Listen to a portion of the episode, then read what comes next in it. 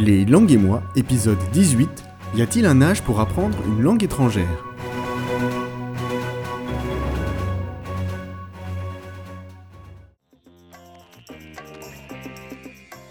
Bienvenue pour ce 18e épisode des langues et moi.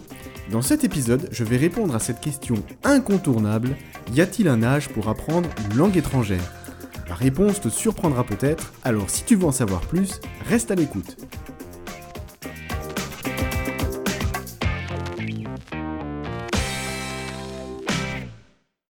Oh là là, je suis trop vieux pour apprendre une nouvelle langue. C'est une chose que j'entends très souvent en tant que formateur. En effet, l'idée selon laquelle plus on vieillit, plus l'apprentissage d'une langue est difficile est effectivement très répandue. Mais au final, qu'en est-il vraiment? Tu as sûrement déjà entendu parler, ou même entendu de tes propres oreilles, un jeune enfant parler deux langues de manière très fluide. Ayant le plus souvent des parents de nationalités différentes, le jeune individu finit par être bilingue grâce à l'exposition continuelle aux deux langues. Et tout ça sans prendre le moindre cours de langue. Quel vénard Analysons ce cas précis dans un premier temps. D'abord, ce cas est assez rare finalement. Souvent, lorsque les parents parlent une langue différente, souvent la langue de résidence finit par prendre le dessus, car en effet, l'enfant sera exposé à la langue de résidence plus souvent, notamment à l'école. Prenons l'exemple d'un enfant né d'un parent français et d'un parent espagnol. Si la famille réside à Paris et n'a pas l'occasion d'aller en Espagne très souvent, alors il y a de fortes chances que le français prenne le dessus. Mais il est vrai que l'apprentissage des deux langues se fera très facilement chez le jeune enfant, voire même trop facilement pour toi qui essayes désespérément d'apprendre quelques mots par jour dans ta langue cible. Il y a une raison très simple à cela. Le jeune enfant n'apprend pas vraiment la langue, il l'acquiert. La différence est que son apprentissage de la langue se fait par mimétisme.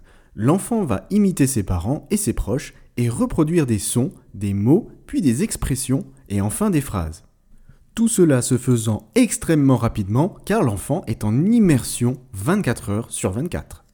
Cette acquisition a plus d'un avantage. Le premier, c'est que l'apprentissage se fait instinctivement et donc en douceur. Il n'y a pas de règles, pas de pression, pas de notes. Le deuxième avantage est que le jeune enfant étant en train de construire son langage, sa prononciation ne souffrira d'aucun défaut puisque ses points de comparaison seront uniquement ceux des natifs. Autre point important, je t'ai déjà parlé de la méthode la plus efficace dans un précédent podcast qui est l'immersion. Bien souvent, les jeunes apprenants sont exposés à ce type de méthode puisqu'ils entendent leurs deux langues quotidiennement. Et même sans immersion, prenons l'exemple d'un enfant qui apprend l'anglais à la crèche par exemple, L'acquisition se fera très rapidement car l'enfant ne se pose aucun obstacle dans son apprentissage. Pas de pression, pas de gêne, pas de peur de se tromper. Il s'autocorrige, par exemple s'il demande de l'eau et qu'on ne le comprend pas, alors il modifiera sa prononciation en écoutant à nouveau quelqu'un d'autre demander de l'eau.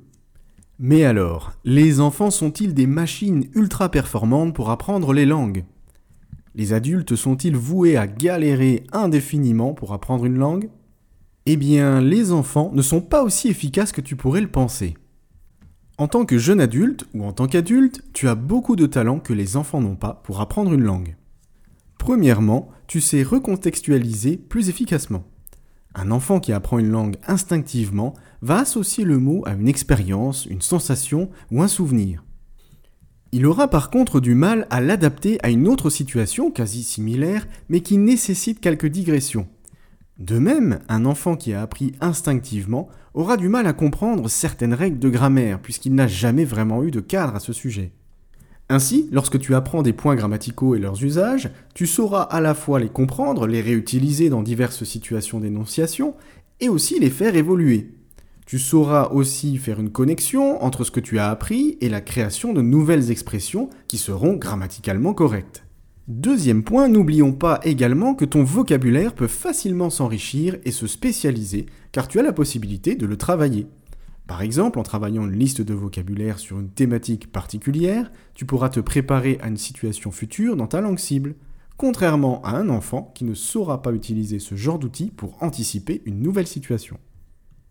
Si tu fais des recherches sur le sujet, tu verras sans doute que beaucoup d'études montrent que les capacités à apprendre une nouvelle langue décroissent à partir de 17-18 ans. Mais là encore, pas de quoi paniquer. N'oublie pas que les conditions d'apprentissage doivent être aussi prises en compte. Un adulte en immersion apprendra quasiment toujours plus efficacement qu'un ado qui suit deux heures de cours de langue par semaine pendant une année scolaire, par exemple, en tout cas à motivation égale. Un dernier point fait une grande différence entre l'apprentissage des enfants et des adultes. Ce sont les autres activités, ou plutôt ce qu'on pourrait qualifier de charge mentale. En temps normal, un enfant n'a que très peu de choses à gérer, à prévoir ou encore de tâches à intellectualiser.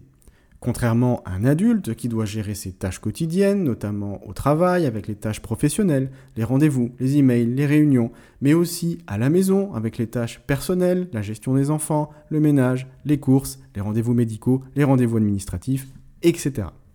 À noter que je détourne un peu le sens du mot charge mentale puisque là je l'applique bien sûr aux hommes et aux femmes. Pour en revenir à notre sujet, en clair, un enfant peut très facilement faire de la place dans son esprit pour apprendre une langue, alors qu'un adulte aura tendance à reléguer cela en arrière-plan de toutes ses activités déjà existantes. Je pense sincèrement que c'est ici que le travail est le plus dur et que c'est ici aussi que l'écart se creuse entre l'apprentissage de l'enfant et celui de l'adulte. La bonne nouvelle, c'est que ce point en particulier peut se travailler, la moins bonne, c'est que cela est assez difficile et cela prend du temps. Nous n'avons pas parlé d'âge limite pour apprendre une langue, mais à savoir qu'il n'y en a pas vraiment. Je forme d'ailleurs des personnes à la retraite qui n'ont aucun mal à apprendre une langue étrangère. Comme quoi, il n'y a vraiment pas d'âge pour apprendre une langue. Voilà, j'espère que cet épisode t'aura été utile et qu'il t'aura motivé pour ton apprentissage. En tout cas, tu sauras que l'âge n'est pas un obstacle pour apprendre une nouvelle langue. Loin de là. Je te dis à bientôt pour un nouvel épisode des langues et moi.